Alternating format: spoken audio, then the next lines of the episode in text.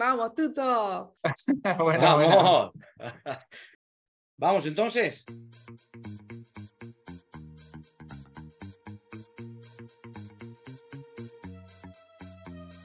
Bienvenidos a un nuevo episodio de Pathfinders 50 Plus. Acá estamos muy contentos los Ales recibiendo a Tuto Biohacker. Un placer tenerte, Tuto, acá en Pathfinders 50 Plus.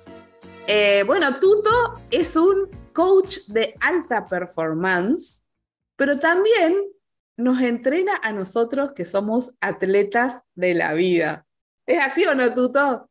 Eh, es exactamente así y le sacaría el pero, porque primero gracias chicos por invitarme, un placer eh, poder compartir. A mí me gusta decir que todos nosotros somos como atletas de la vida, atletas de alto rendimiento, porque todos tenemos deseos, eh, presiones, obligaciones, carreras que queremos tener, negocios que queremos tener, queremos estar con la familia, en fin, queremos como mucho de todo, ¿no? Por lo menos la gente con la que, con la que resueno yo y estamos todos los días como que teniendo que darlo todo, ¿no? Eh, yo antes de sentarme acá estuve con mi hijo que no está en su mejor día, este, y sin embargo me tengo que sentar acá y estar al 100%, ¿no? Entonces a mí me gusta decir que si queremos tener una vida de alto rendimiento, que es como ser nuestra mejor versión en cada una de las áreas, bueno, tenemos que pensarnos como tales, ¿no? Como atletas de alto rendimiento de la vida.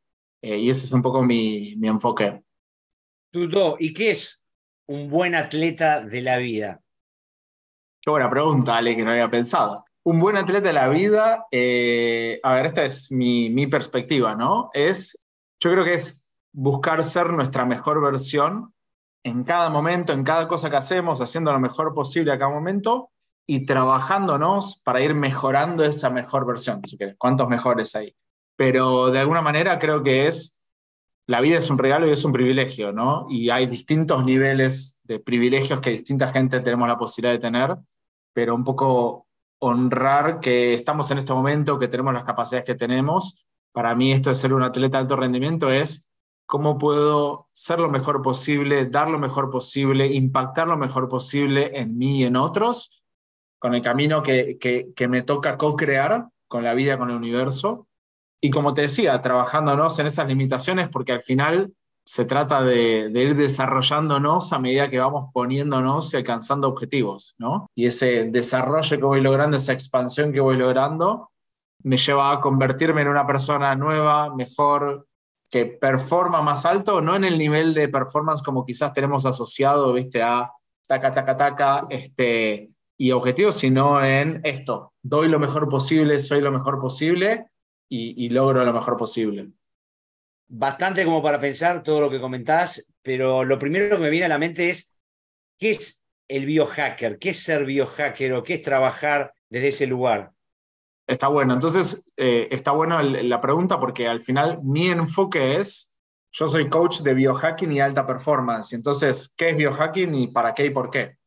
Eso tiene un poco que ver con mi camino personal. Eh, mi camino personal está atravesado por estas cosas, por lo de alta performance, por lo de biohacking, y el biohacking eh, es un término que engloba, si la definición específica es como el arte y ciencia de optimizar nuestro entorno interno, ¿no? a nivel celular, a nivel emocional, a nivel mental, y nuestro entorno externo para maximizar nuestra biología y en el caso de Tuto, nuestra performance. ¿Qué significa esto? Para ponerlo simple, yo siempre digo que vivimos una vida antinatural, ¿no? todo lo que pensamos que es normal, es normal, pero no es natural. Es normal trabajar muchísimas horas, estar estresados, comer comida Frankenstein, estar bajo luces artificiales, estar con pantalla, estar sentados, ser sedentarios, todo eso es normal, pero no es natural. Y a eso me refiero con que nuestro estilo de vida se formó, la verdad que en los últimos 100 años. ¿sí? Imagínate que hace 180 años no había ni siquiera luz eléctrica al nivel que hay ahora, mucho menos pantallas que vinieron, el celu hace 10, 12 años, ¿sí? las computadoras personales. Yo me acuerdo cuando yo empecé a trabajar, y ustedes obviamente también, no había computadoras personales. Y hoy estamos todo el día sentados trabajando en cualquier lado gracias a que las hay. Entonces, el estilo de vida que vivimos es antinatural, con lo cual muchas veces es opuesto a lo que nuestra biología necesita. Nuestra biología necesita sol, aire, grounding, o sea, estar conectado en contacto con la tierra, movimiento, comer poco, después comer mucho, ¿sí? necesita disfrute, necesita parar, necesita conciencia, todo lo cual, o mucho lo cual, hoy no hay. Entonces, ¿qué pasa? Terminamos trabajando y viviendo a pesar de nuestra biología. Te pongo un ejemplo. Arranca tu día mirando el celular, de ahí inmediatamente te vas a tomar un café, de ahí inmediatamente seguís con el celo y empezás a contestar mails o WhatsApp. Te bañas lo más rápido que podés, quizás comes algo, quizás no, te sentás y en esa sentada trabajás non-stop con mucho estrés respondiendo a lo que sea de tu jefe, de tu partner, de lo que sea. Después eh, almorzás y quizás tenés una reunión de trabajo en el almuerzo. ¿sí? Esto es parte de mi vida anterior también corporativa. Sigo con reuniones back to back, pack, pack, pack, pack, pack, luz artificial, eh, pantalla sin moverme, sin salir, sin cortar, sin frenar, ¿no? Y cuando llega el día, como termino, drenado, eh, agotado, sin energía para las otras cosas que quiero hacer, sin poder estar presente con mi hijo, totalmente sobregirado. Y en eso em, quizás voy a una hora de gimnasio y me siento contento, pero en realidad soy un sedentario que va al gimnasio. ¿sí? Y después me acuesto a dormir. Vienen todos los pensamientos a los cuales no les di lugar durante el día, todas las emociones a las cuales no les di lugar. Y así vivo mi vida, con un alto nivel de estrés físico, emocional, mental, eh, incluso a nivel de toxinas. Entonces, esa es una vida antinatural. El biohacking es una de las herramientas, a mi criterio súper poderosa, para, comillas, hackear esto. ¿Qué significa hackear esto? Significa tratar de combinar lo ancestral de cómo evolucionamos con la vida que tenemos hoy, aprovechando la tecnología, aprovechando la naturaleza, contemplándonos en nuestra bioindividualidad. Quizás Ale Rodero, te estoy hablando vos, no es lo mismo que necesita la otra Ale que tenemos acá el call, que no es lo mismo que necesito yo. ¿Sí? Vamos a empezar por género, por edad, por contexto, por preocupaciones, ¿sí? Y las distintas cosas que puedo hacer van a tener un efecto distinto. Ese es el concepto de bioindividualidad que a mí me encanta, que es n igual a 1. Ya no estamos en un mundo de promedios, ¿no? Ya no estamos en un mundo de a todo el mundo le hace falta esto. No, a mí, Tuto, en este momento, en este momento vital de mi vida con un hijo de tres años, me hace falta algo que es distinto a lo que Tuto necesitaba hace tres años. Entonces, el biohacking para mí es una herramienta para hackear nuestro estilo de vida, devolverle un poco al cuerpo lo que necesita, devolverle el contexto que necesita, porque al final pensamientos son neurotransmisores, emociones son hormonas y somos mucho más que un cuerpo, pero partimos de un cuerpo. Entonces, cuando ese cuerpo está optimizado, trayéndolo a esto de alto rendimiento, mis pensamientos van a ser mejores, mis emociones van a ser más centradas, ¿sí? mi manera de ver las cosas va a ser más centrada y más amplia, mi manejo de estrés va a ser mejor, todo eso va a mejorar. Y después viene, creo que, digamos, por lo menos una vez que está esa base física, esa base de vitalidad, esa base de optimización, incluso ahora yo me estoy metiendo en cosas como diseño humano, ya en su momento había jugado con todo lo que tiene que ver con con astrología, pero diseño humano lo lleva a un nivel más, con enneagrama, con diferentes cosas que hablan más todavía de esa bioindividualidad. Y al final de todo, por lo menos en mi experiencia, uno disfruta más del camino y de lo que va logrando, cuanto más ajustado está a cómo es uno, que requiere muchísimo autoconocimiento, que para gente 50 plus em, puede ser nuevo, porque hay muchas de estas herramientas que ni existían y son los últimos 5 o 10 años que que viene ¿no? como una bataola de herramientas en la mano de las neurociencias y diferentes cosas.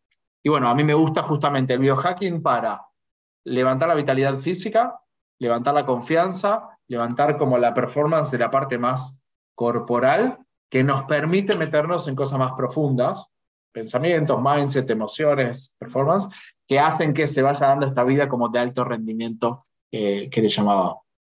Qué bueno, eh, tú todo esto que traes de... Para mí, alto rendimiento, me imagino atletas de las Olimpiadas, por ejemplo, mm. ¿viste? O sea, mm. te juro, eh, para mí eso es como un cambio de paradigma que decís, no, bueno, realmente focalicemos en, el alto rendimiento individual de cada uno, cómo yo voy eh, en mi proceso a, ese alto rendimiento. Y esto que mencionaste ahora de los 50 plus, de los más 50, bueno, ¿dónde ves el desafío? ¿Qué paradigmas tenemos que romper a tu manera de, verlo, ¿no? Y por ahí estar en contacto con gente de esta edad. El primer, o varios paradigmas. Uno es, para mí no es la mitad de la vida, es el tercio. ¿sí? Claramente entre el avance de la tecnología, el conocimiento, la reintegración del conocimiento, podemos vivir 140, 150 años. La máquina biológica claramente da para eso. Si nos ponemos metafísicos, hay, mucho más para hablar ahí. Pero incluso a nivel de mindset, es, hey, no es la mitad, es un tercio. ¿sí? ¿Y qué tercio fructífero? Porque es este tercio que viene con una experiencia vital espectacular, un, un, acumule de conocimientos, de network, de herramientas, de experiencias de vida espectacular, y la energía está. Sobre todo si, ahí vamos a romper el segundo paradigma, nos damos cuenta de que no, digamos, no nos debilitamos porque envejecemos, sino que envejecemos porque nos dejamos debilitar. Eso es fundamental. ¿Qué pasa? Tengo 50 y voy al gimnasio y ya cada vez me cuesta más, y me duele más, y no tengo tanto tiempo, y empiezo a pensar que esto ya no es para mí, y que el partido de fútbol ya no es para mí, y que vienen las lesiones. Y entonces me empiezo a dejar debilitar. Dejo de hacer esas cosas que me hacían bien, porque hay parte del chip que empieza a decir, bueno, ya tengo 50, ya para esto no estamos. ¿sí? Y eso entra porque a los 49 arranca en declive endocrino em, metabólico cognitivo importante, ¿sí? que si yo no hago cosas al respecto se va a materializar, pero si yo hago cosas, claramente que puedo cambiar, demorar, digamos, desplazar muchas de estas cosas. Sí, hay, viste, casos en internet de esta señora de 85 años se levanta más peso que yo y tres amigos míos, tiene 85. Entonces, si hay un outlayer que puede estar ahí, todos podemos estar ahí. Entonces, el segundo paradigma que te diría es, es importantísimo cambiar ese chip para no dejarnos debilitar, porque eso va a potenciar justamente todo lo demás. El tercero creo que es la disposición y apertura a reconvertirse y a trabajarse. ¿no? Entonces, a los 50 corremos el riesgo de perder ese beginner's mind del Zen, ¿no? esa mente principiante donde tengo todo esto acumulado, pero tengo posibilidad de aprender cosas nuevas, tengo posibilidad de ver cosas nuevas. Y lógicamente que cuanto más tiempo pasa, más difícil se hace porque se van afianzando, enquistando, estructurando. Pero yo trabajo con gente de más de 50 que tiene una apertura y por ende un nivel de desarrollo maravilloso. Tengo un caso, por ejemplo, Hernán, que él debe tener 48. Y, y, esto es importante. Tiene chicos chicos y muchos ahora a los 50 estamos teniendo chicos chicos. Yo tengo, estoy por cumplir 40. Mi hijo tiene 3. O sea, cuando tenga 13, digamos, yo voy a tener 50. No es como antes, justo hablaba de esto, la abuela de, mi mujer, digamos, cuando ella tenía 50 era abuela. ¿Entendés? Entonces estamos como en otros momentos vitales que también requieren que nos trabajemos de esta manera. Para poder hablar con un chico de 13 años, yo cuando tengo 50 tengo que tener una mente muy abierta, tengo que estar muy al corriente, tengo que estar muy plástico, ¿no? A su vez tengo que tener alta energía, porque esa alta energía no solamente es para ir con mi hijo a hacer trekking. Es también para bancarme los berrinches y las discusiones y mantenerme regulado, porque uno de los grandes motivos por los cuales nos desregulamos a nivel de estrés y manejo emocional porque no hay energía. Que esto lo viven todos cuando duermen mal. Dormimos mal y al otro día somos este, la persona más frustrada, eh, con menos paciencia, más enojada, menos tolerancia, menos empatía. Todo esto está basado en la ciencia, obviamente. Entonces, el otro que te diría, el otro paradigma es ese, ¿no? El primero, em, te diría que tercio de la vida, no mitad. Por ende, tenemos que trabajarnos para sostener la energía vital que requiere, de la mano de lo cual tenemos que mantener también la cabeza abierta para estar al corriente de un mundo que obviamente cada vez se va acelerando más, se va volviendo más exponencial, y donde nos alejamos, creo yo, cada vez más de las bases, de los básicos. Y ahí es donde creo que la experiencia tiene que jugar muy a favor, ¿viste? Porque hay un par de vueltas más a los 50 que no hay antes, que creo que permiten hacer como ese, ese balance. Esas son dos o tres cosas que, que se me ocurren y me parece que quizás la otra es mi generación y, y, y, la de 50 es una generación que quedó medio en el medio, ¿no? En el medio entre el deber ser y el, y el pleno potencial y abundancia y deseo, el medio entre este es el mandato, todos podemos hacer lo que querramos y depende de cómo nos paremos ahí, quedamos en, cierto punto de ese espectro. Y para mí, la otra apertura es, yo realmente creo que todos podemos vivir una vida en propósito y a propósito, una vida donde decimos, ¿qué es lo que vine a hacer? O múltiples cosas que vine a hacer, porque ahí viene todo el otro concepto de que la reinvención es constante, ¿no? Y cuando va de la mano de tus valores y de tu propósito, es disfrutable. A veces, ahora que hablo, ese es otro estigma. Me tengo que reinventar porque si no me quedo afuera, me quedo obsoleto, lo que sea. ¿Qué pasa si decimos, me voy reinventando a medida que me voy descubriendo, descubriendo, ¿no? Y desatando más potencial, más capacidad, más rendimiento. Entonces, creo que esa es la otra porque cuanto más en propósito y a propósito vivimos, más disfrutamos el día a día, mejor impacto tenemos, más, mejor mood tenemos y vamos haciendo cosas eh, interesantes. Contribuyen, claro. Sí, me encanta, me encanta. Tuto, eh, vos hablas mucho y ya en, toda tu charla, la palabra energía está permanentemente presente, ¿no? Y por lo que te he seguido y he escuchado, es como el punto de partida para todo el resto, ¿no? Para profundizar en lo emocional, en lo interno. Y la verdad que coincido mucho. Ahora también con esto que decís que estamos en el tercio, a los 50 estamos en el tercio de la vida, el encuentro de esa energía es solo en lo físico, la podemos encontrar en muchas otras cosas que no son solamente lo físico. Y hablando de lo físico también, yo tengo una pregunta. No va evolucionando, si bien podemos tener las capacidades de a los 80 años levantar 150 kilos en pesas, eh, yo no tengo ganas de a los, a los 80 años a lo mejor de estar haciendo, buscando mi energía en ese levantamiento de pesas o en alguna de esas cosas, sino que me veo más adaptándome a lo que mi cuerpo me va, me va pidiendo y tal vez puedo encontrar esa energía. No sé, es una consulta medio a partir de lo que siento, de lo que me estás transmitiendo, ¿no? Es un paradigma.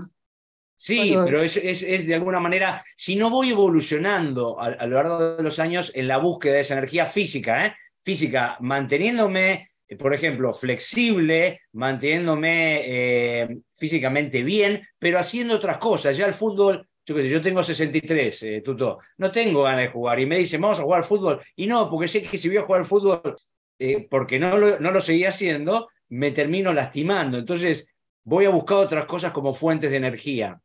Es una pregunta, ¿no? Si yo lo siento que está bien, eh, que es una forma de encontrarla también desde otro lugar, ¿no? Bueno, está buenísima la pregunta, tiene, tiene muchos, como, muchas aperturas, ¿no?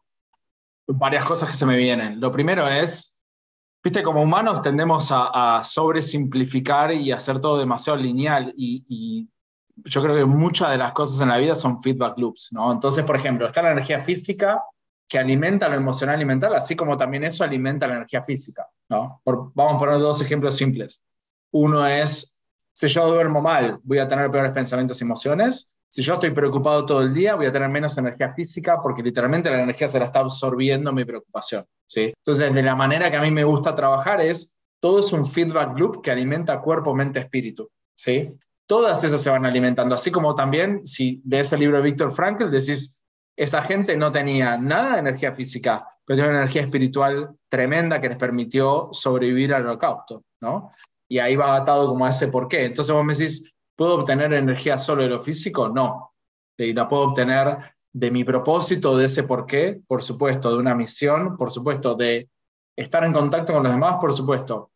Siempre, eh, y esto es por, por mi individualidad, justamente yo soy siempre el más y mejor. Entonces digo, bueno, ¿por qué no la energía física y la energía mental y la energía emocional y espiritual? Y siempre estoy tratando, entre comillas, de ir optimizando todas esas áreas al mismo tiempo porque no me gusta plantear las dicotomías. Eh, como que me acuerdo incluso cuando estaba en mi vida corporativa, ya, hay que crecer ventas o share, digamos, perdón, ventas o rentabilidad, share o. Y yo siempre ¿y por qué no las dos? O sea, encontremos la manera de hacer el I. Entonces, a tu pregunta, ¿es la única manera? No. Eh, la segunda, creo que siento que inherentemente a tu pregunta está, bueno, mira, yo que vos me digas 85 años y levantar pesas no me divierte como plan, no me parece atractivo. Entonces, de ahí dijiste, bueno, quizás me voy adaptando y encontrando otras maneras de obtener la energía física. Y ahí creo que hay dos cosas. Hay un poco eh, y, es también de la mano de creencias. Hay una parte que es entender a nivel de ciencia qué es lo que el cuerpo necesita. Después entender a nivel motivacional desde dónde está viniendo esto. Y después está también a nivel del el placer. Entonces, vamos a recorrer esas tres. A nivel de ciencia, la cualidad física número uno asociada con la longevidad, la cognición, la fortaleza es la fuerza. O sea, no hay duda de que el ser humano tiene que trabajar su fuerza todo a lo largo de su vida. ¿Sí? Los músculos son los que sostienen la estructura ósea. Cuando vemos a, los viejitos que se caen y se rompe la cadera, no es porque tengan osteoporosis o estén los huesos débiles, es que la estructura muscular está débil. ¿sí?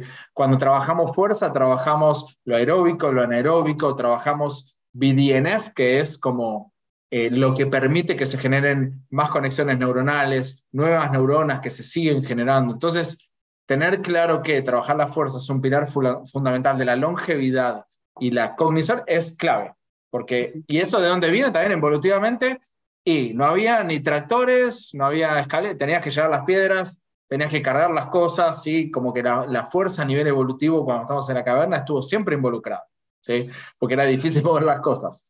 Entonces, ese es un primer principio. El segundo, yendo a lo que decíamos de la motivación, es muy distinto cuando uno está yendo y dice, uff, tengo que ir al gimnasio y levantar 80 kilos porque sé que me hace bien y me conviene y lo tengo que hacer y si no, todo ese nivel motivacional es bajo. ¿sí? A nivel de motivación tenemos extrínseca, intrínseca y dentro de intrínseca tenemos lo que se llama de approach o positivo y negativo poca energía vamos a obtener de querer escapar de algo. Así sea, necesito esto para estar saludable porque estoy pensando en escapar de una enfermedad. Es distinto cuando estés a los 80 y me digas, Tuto, yo tengo 80, pero llego a los 150. ¿Sí? Y tengo tanta energía que quiero hacer esto y quiero hacer lo otro. No solamente sé que me hace bien, sino que lo experimento en el cuerpo y me gusta cómo me siento. Y se ata mucho con mi otro porqué, que es cuando esté haciendo el podcast de los 80 plus, y ahí estoy hablando de, no sé, cómo incorporan la tecnología y la inteligencia artificial a su vida. Entonces ahí tenés la otra motivación. Entonces un poco el esquema motivacional es distinto, es, si yo quiero lograr esto, ser esta versión de mí, y eso me produce un pull muy fuerte, de la mano de eso lo demás va a ser constructivo a eso, obviamente cuando entendí que, ok, la fuerza es importante para esto, la nutrición es importante para esto, entonces y mucho de mi trabajo también pasa por ahí. Bueno, ¿cómo podemos atar tu motivación a algo positivo, algo de approach, algo más grande? Te voy a dar otro ejemplo mío. A mí, los deportes siempre se me dieron bien y me gusta. Entonces es lo que, comillas, menos me cuesta de la disciplina.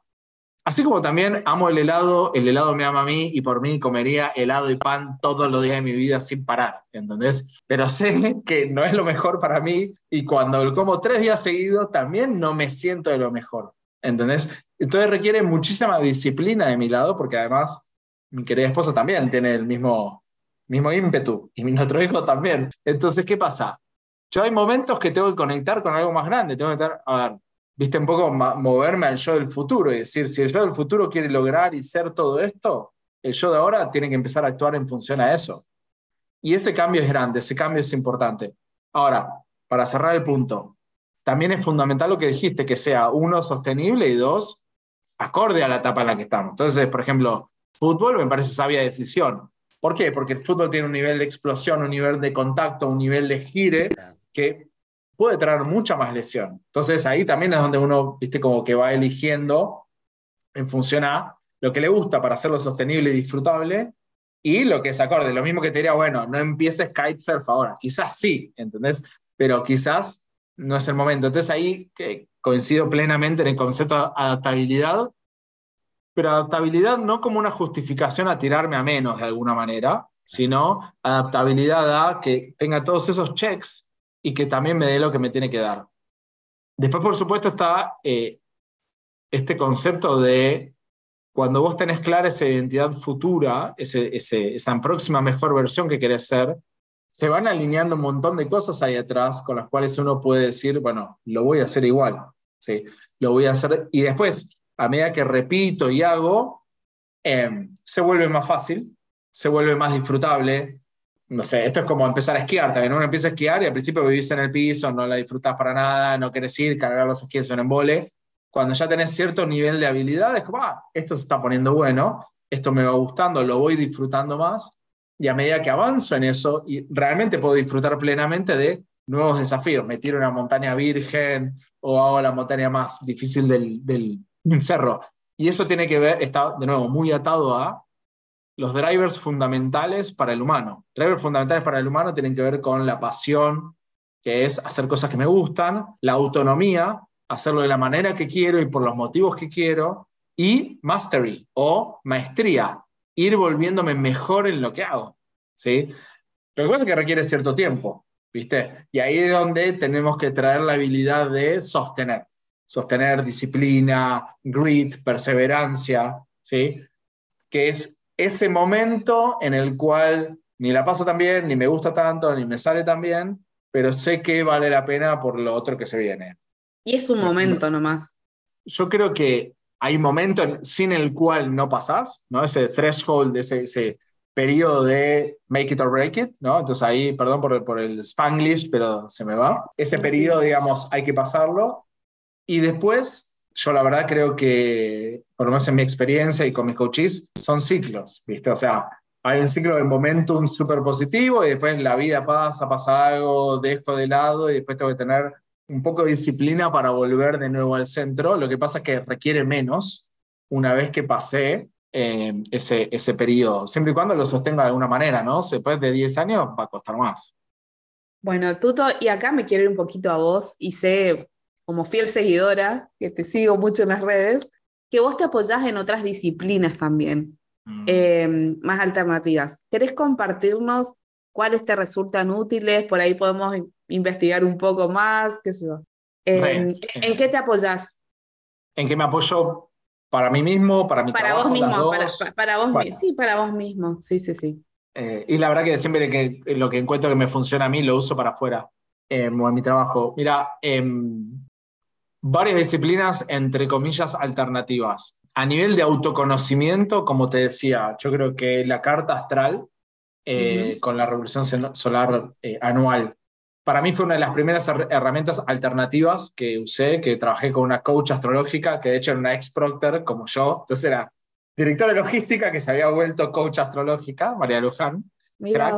y me sirvió mucho para entender mis energías, entender em, hacia dónde tenía que ir. En ese momento estaba en uno de los momentos de odio con la corporación y entonces yo decía, bueno, me quiero ir a una startup y, viste, hacer esto y lo otro. Y ella me decía, Cuidado, porque vos en tu carta tenés mucho fuego, que es el que ahora te está mandando para ahí, pero tenés necesidad de estructura también. Y si vos estás en algo totalmente desestructurado, quizás no te funciona tanto, lo cual era muy correcto. Después ahora fui metiéndome en diseño humano, que es como una especie de astrología moderna, si querés, que involucra también otras cosas como la ciencia más china, la física cuántica. Bueno, tiene como una mezcla ahí muy impresionante, se canalizó como en los 90 y de hecho esa, por ejemplo, la uso para mí, con mi hijo, las dos también, y con mis coaches. Yo les doy, con la persona con la que trabajo, em, sesiones de diseño humano porque es muy poderoso conocerse a uno y el diseño humano es muy práctico. Te dice, bueno, esta es tu autoridad, esta es la manera de tomar decisiones, esta es la manera de ver el mundo, estos son tus miedos. Súper interesante. Eh, últimamente el enneagrama también, que ya había como trabajado un poco y nunca me había cliqueado mucho, la verdad y ahora lo trabajé de una manera con una persona que fue como, o sea, hoy es como que cada día menciono el, el enneagrama tres o cuatro veces y es muy fuerte entender que si bien somos individuales, también eh, no somos tan distintos. Eh, y de repente un libro te puede describir muy, muy, muy bien, incluso pensamientos que nunca habías contado. Entonces eso para mí fue como muy, muy fuerte. Eso quizás a nivel de, eh, perdón, autoconocimiento. ¿Y en qué tipo estás?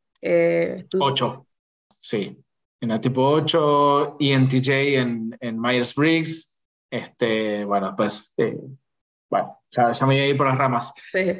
Ahora, para mí lo otro súper potente en todo este tiempo ha sido lo somático, ¿sí? O sea, trabajar desde el cuerpo, desde el cuerpo trabajar la mente, trabajar las emociones, trabajar el autoconocimiento, trabajar el propósito, trabajar el trauma, ¿sí? Entonces, yo creo que Estamos en un mundo que sobrevalora lo racional, sobrevalora lo científico, sobrevalora lo mental y subvalora lo otro, que de hecho es mucho más potente. El subconsciente vive en el cuerpo, no vive en la mente, y somos 95% subconsciente. Y vive en el cuerpo que vive en el presente. Entonces, ahí adentro la, disciplina número uno es breathwork, ¿no? La, El uso de patrones de respiración consciente con cierto objetivo y cierto pacing, digamos. Eso es brutal. Brutal, o sea, yo hago breathwork también en mis sesiones y salen cosas que nunca hubieran salido hablando, ni pensando, ni recordando, ni reflexionando. ¿sí? Breathwork es eh, muy brutal, diario y profundo para liberación de trauma eh, a nivel como, no sé si es extático, pero a nivel catárquico, ¿sí? O incluso simplemente para tener insight o para tener paz o para hacer una reflexión antes de este podcast para enfocarme, ¿sí? Breathwork es, o sea, algo de respiración holotrópica, por ejemplo, algo así. Holotrópico, por ejemplo, es súper catárquico, ¿no? Y es, eh, digamos, respirar, respirar, respirar, se apaga el default mode network, que es la parte de nuestro cerebro donde vive la personalidad. Eso permite que el subconsciente tome el mando y deje salir lo que tiene que salir. Entonces, holotrópico, rebirthing, em, ay, me falta una continuada, digamos, pero como por una hora te van a llevar ahí. Después hay otras respiraciones que son más de activación, de poder, tipo Wim Hof, hay otras que son más de relajación, como Soma, y después hay N mil combinaciones y ahora la verdad que van saliendo como cada vez nuevas y distintas, con música, con distintas cosas. Breathwork lo encuentro, pero brutal.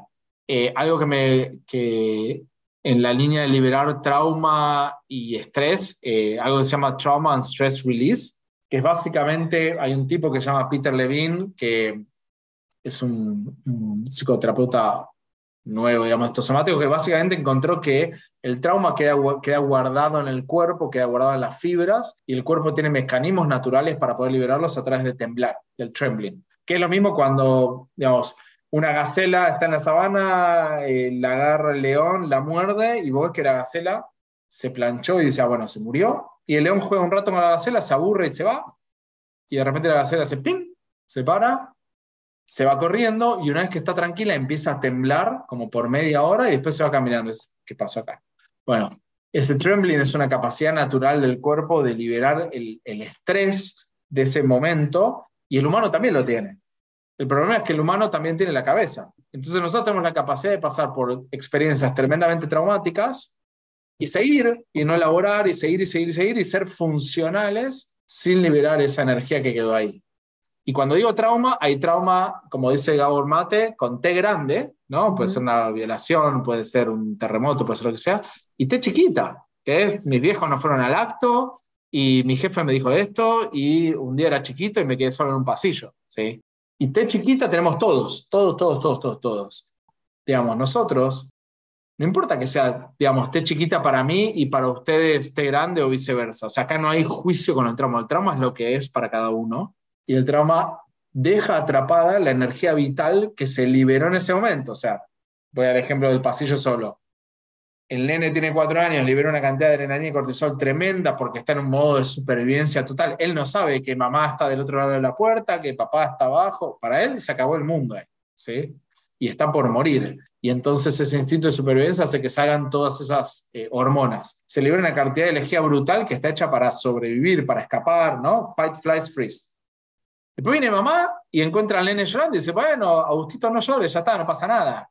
Ah, pero para él, en ese momento, pasó un montón. No es que no pasa nada. Pero él se va con la historia, ok, no pasó nada, acá no lo puedo elaborar, ni siquiera tiene herramientas para elaborar. Eso queda atrapado en la fibra del cuerpo, de hecho, literalmente se enquista. Y así vamos acumulando tramo a lo largo de la vida y no tenemos herramientas para liberar. Breathwork, TRE, te ayudan a sacar eso y muchas veces en mí y como trabajo con gente, nuestras reacciones en el momento no tienen nada que ver con lo que está pasando en el momento. Vamos a poner un ejemplo. Ustedes son los Ales y están manejando un podcast. Y de repente Ale 1 dice, bueno, pero este episodio no salió nada bien y la verdad que ahí no debería haber dicho eso. Y Ale 2 se recontra enoja, se recontra caliente y responde cualquier cosa. ¿sí? Y cuando pasa el tiempo, lo dicen, bueno, pero esa fue una reacción desmedida que rarísimo, no tenía nada que ver con la situación. Bueno, es porque ahí se trió algo que es mucho más subconsciente y está mucho más atrás, solo que la situación lo disparó porque en algún punto de mi psique son parecidos. Bueno, esa es otra de las herramientas. De la mano de esas herramientas, el tapping, ¿sí? El tapping también es, es la una de las terapias número uno usadas en Estados Unidos, que tiene que ver con tocar puntos de acupuntura con determinada secuencia para, de nuevo, liberar energía emocional estancada o asociada y desasociarla de la situación. Entonces yo me voy haciendo tapping en distintos puntos y voy desasociando la energía emocional, la reacción emocional que me genera del punto, para que después, cuando pase por esa situación, no, justamente no se disparen las mismas reacciones como emocionales y mentales. Y después lo otro que, que me encanta también es coherencia cardíaca, ¿sí? que tiene que ver con, em, viste que somos cuerpos electromagnéticos, ¿no? por eso el electroshock funciona, porque hay electricidad y hay magnetismo. Entonces el, el corazón tiene un campo electromagnético, el, el cerebro tiene otro y el cuerpo en general tiene otro.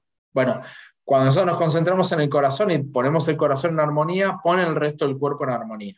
Y ponernos en esa armonía es fundamental para bajar el nivel de estrés, ansiedad, miedo, entrar a un nivel de coherencia más alto y desde ahí responder a las situaciones. Entonces, no responder en modo fight, flight, freeze, pon, que es como congelarte, sino eh, responder desde mi yo más adulto, más centrado.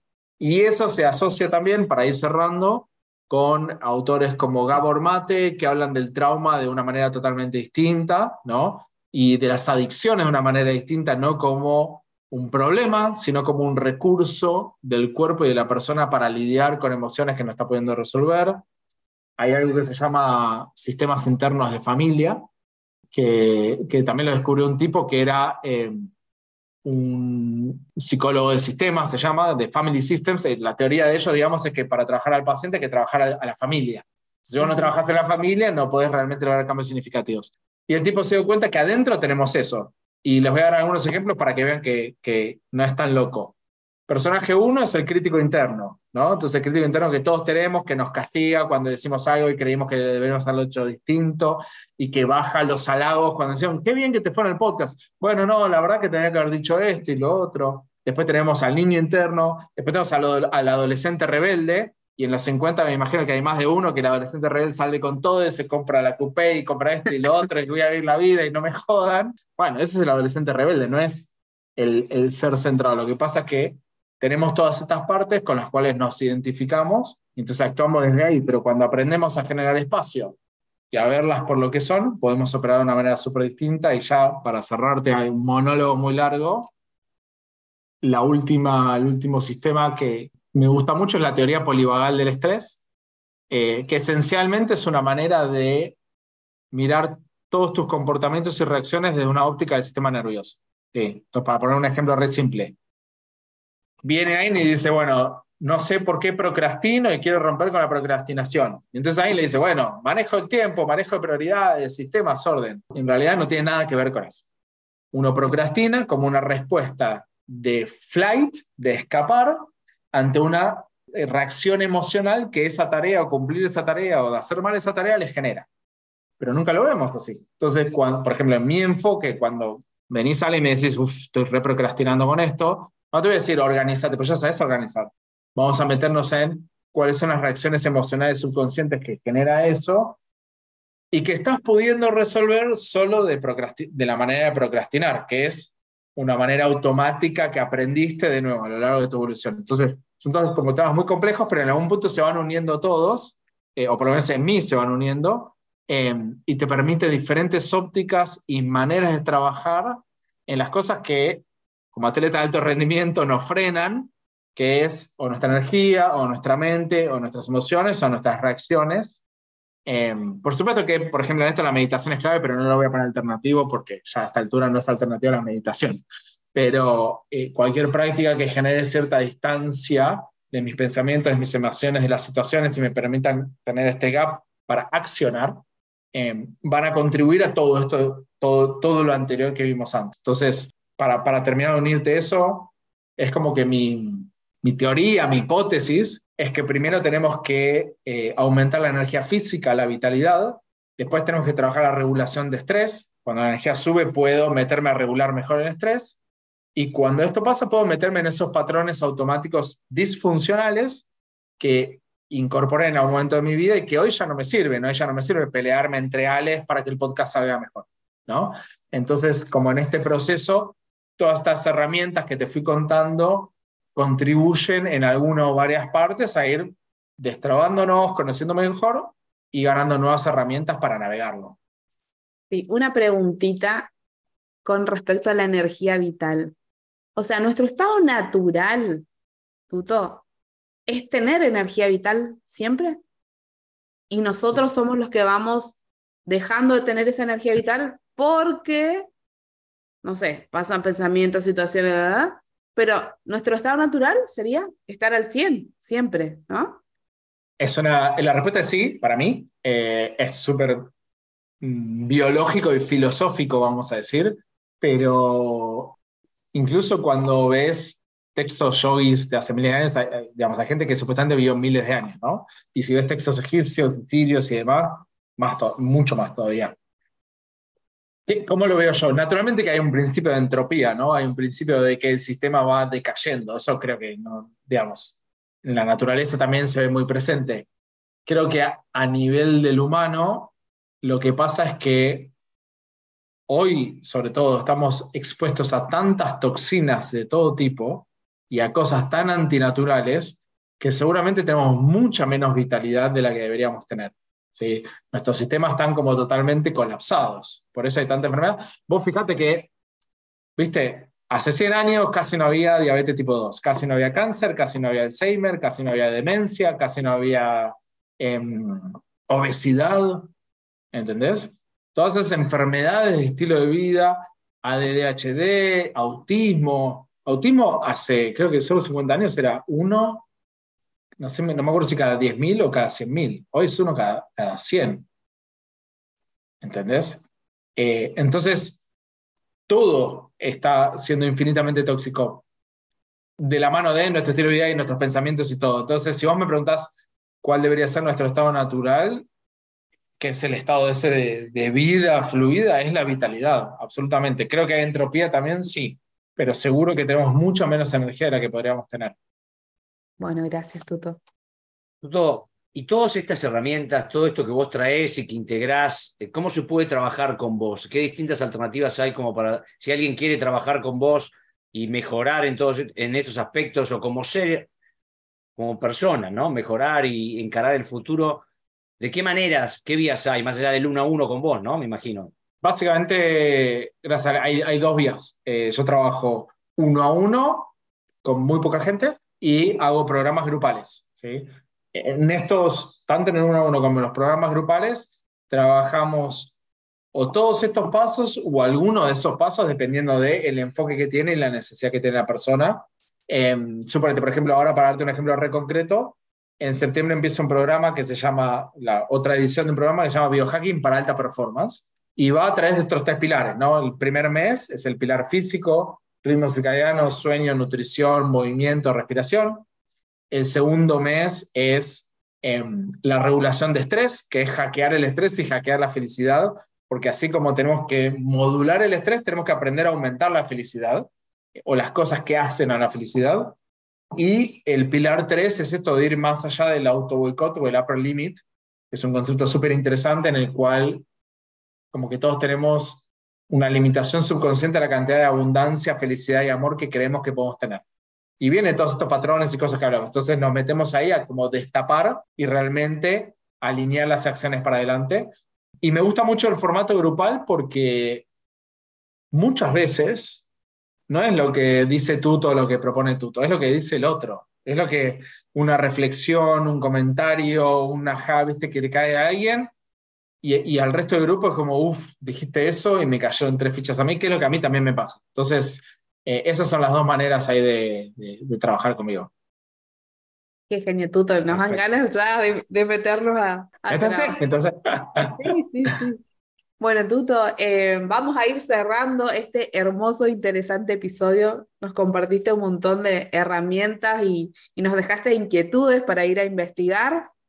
A los 50 Eh, ¿qué nos sugerirías? ¿Por dónde empezamos a cambiar este mindset, esta mentalidad? ¿Qué nos sugerís? ¿Por dónde arrancamos? Eh, a, comer qué, mindset, qué parte, digamos, o qué, qué porque fue amplio lo, lo que eh, Bueno, podríamos arrancar desde, sí, desde conectarnos con nosotros mismos, mm, desde ahí mm. y, con la vitalidad, ¿no? Que eso es algo fundamental y base. Total.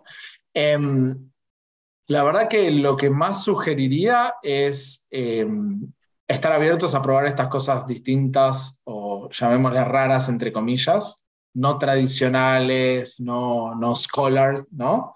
Em, que no vienen empaquetadas en una universidad, porque son muy fáciles de aplicar y son muy poderosas y solamente requieren animarse a probar. Entonces yo muchas veces trabajo con la gente y digo, bueno, anímate a ir a un workshop de Wim Hof, anímate a ir a un workshop de Enneagrama o trabaja con un coach de... Entonces, em, yo creo que sí, en función a la, gente de 50 Plus con la que he trabajado, eh, y también, ojo, 40 y 30 Plus, que tienen, digamos, limitaciones eh, a nivel de creencias también muy fuertes. Tengo, tengo, un amigo que no logro que se haga la carta astral y me dice, bueno, no es para mí, no sé qué. Y digo, pero Dani, no tienes nada que perder. O sea, literal, nada que perder. Lo peor que puede pasar es que no te guste. Pero, y eso es muy loco. Entonces, tratar de tener esa actitud más de, y lo peor que puede pasar es que aprendiste de algo que, que no te sirve. Si ya está, no, no, se pierde nada. Seguro te da claridad de algo más. Entonces, em, creo que, y, y, y en realidad te voy a decir otra cosa seguir explorando curiosidades. Eso creo que es vital en cualquier etapa de la vida y en esa etapa donde uno se puede llegar a creer que no tiene, que ya no vale la pena, que ya no tengo tanto tiempo, que si no lo hice hasta ahora, eso sí me dicen un montón. Es como, por eso a mí me gusta esto de la mentalidad de que vas a ir 150 años, porque cuando te lo planteas así, dices, ah, apa, mejor que haga algo interesante en lo que me queda, porque es un montón. Pero hay algún punto, viste, que, que, pareciera caer ese, ese mindset de, bueno, si no lo hice hasta ahora, y, ¿viste? Seguir explorando curiosidades, seguir abiertos a, y esto me llama la atención, a ver qué cosa rara esta, porque yo creo que eh, esas curiosidades, esos impulsos, es un poco nuestra alma, nuestro ser, llevándonos por el camino que nos tiene que llevar. Y todavía no conozco a nadie que haya seguido sus curiosidades y me haya terminado muy feliz y satisfecho creo que fue encontrando. Así que eso sería quizás un mensaje. Excelente, Tuto. Muchas gracias. Muy buen, muy buen resumen. Este creo que lo, final que, que, decís, que no conoces a nadie que haya explorado esto y le haya ido mal, ¿no? Es decir, esta, esta posibilidad de, de seguir con el tiempo encontrando cosas nuevas que tal vez en algún momento de la vida la, la tapamos y la rutina eh, no sé, en, en, los ambientes corporativos o de trabajo en relación de dependencia, etcétera, etcétera, vas tapando y tal vez en los más 50, 60, 70, 80 tenemos la oportunidad, si tenemos la mentalidad, de abrirnos a seguir explorando y eso te va abriendo nuevos caminos, nuevas ramas, nuevos, nuevos lugares como para visitar y tal vez volvés si no te gusta alguno, como decís, volvés y arrancás por otro, ¿no? Pero me parece buenísimo. Y, sabes que Ale, me, me hiciste acordar, perdón que te interrumpa, quiero nada más compartir una cosita más. Hay dos personas que conozco bien y esto me emociona porque son tipos de 50 que, cuyas esposas me escribieron y me dijeron, es otra persona. Es una persona que está abierta a sus emociones, que está abierta a compartirse de otra manera, que cambió la relación con sus hijos, que cambió la relación con su pareja. Y eso es muy potente, ¿viste? Y, en ese sentido, no solamente nunca es tarde, es cada segundo, ¿viste? Vale oro. Entonces, poder estar abierto a eso, que solamente vencer ese miedo a lo desconocido y encontrarte con que puedes reparar relaciones, profundizar relaciones, profundizar tu propia relación con vos mismo. Eso es ¿viste? Y es lo que decís, el mundo no está optimizado para eso, de la mano de lo antinatural. El mundo no está armado para que nos conozcamos, para que seamos auténticos, para que seamos únicos. Está armado para que seamos, viste, una pieza en un engranaje que encaje bien con los promedios. Bueno, a los 50 seguimos teniendo la oportunidad de, romper con eso, ¿viste? Y eso es súper em, poderoso. Realmente, gracias, gracias, por todo lo que trajiste, porque es, es es, es, cantidad también de información, de conceptos, de experiencias, pero es muy, muy rico, muy valioso. Eh, muy inspirador. espero que también, sí, inspirador y, y motivante. Eh, y creemos que la audiencia también de, de Pathfinder 50 Plus eh, la va a poder aprovechar y eso para nosotros multiplicar esto, este mensaje, que vos estás permanentemente en las redes con gran cantidad, o no, no sé si todos, estos conceptos, pero con gran cantidad de estos conceptos, bueno, tenerlo resumido en esta hora de conversación eh, es de mucho valor y yo, yo en lo personal te lo agradezco un montón eh, habernos dado esta posibilidad, ¿sí?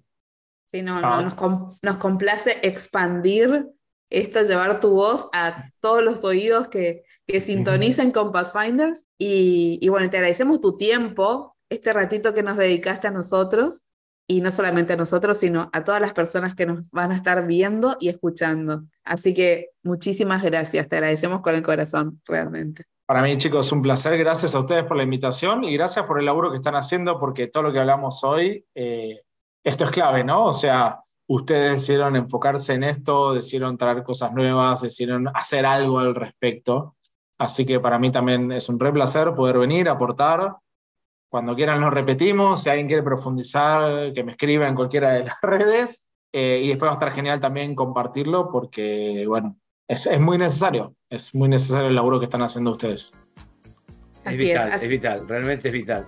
Bueno, de esta manera nos despedimos hasta el próximo episodio y nos encontramos la semana que viene en YouTube y en eh, Spotify también nos van a poder escuchar por ahí. Muchas gracias. Nos vemos, hasta luego. Adiós.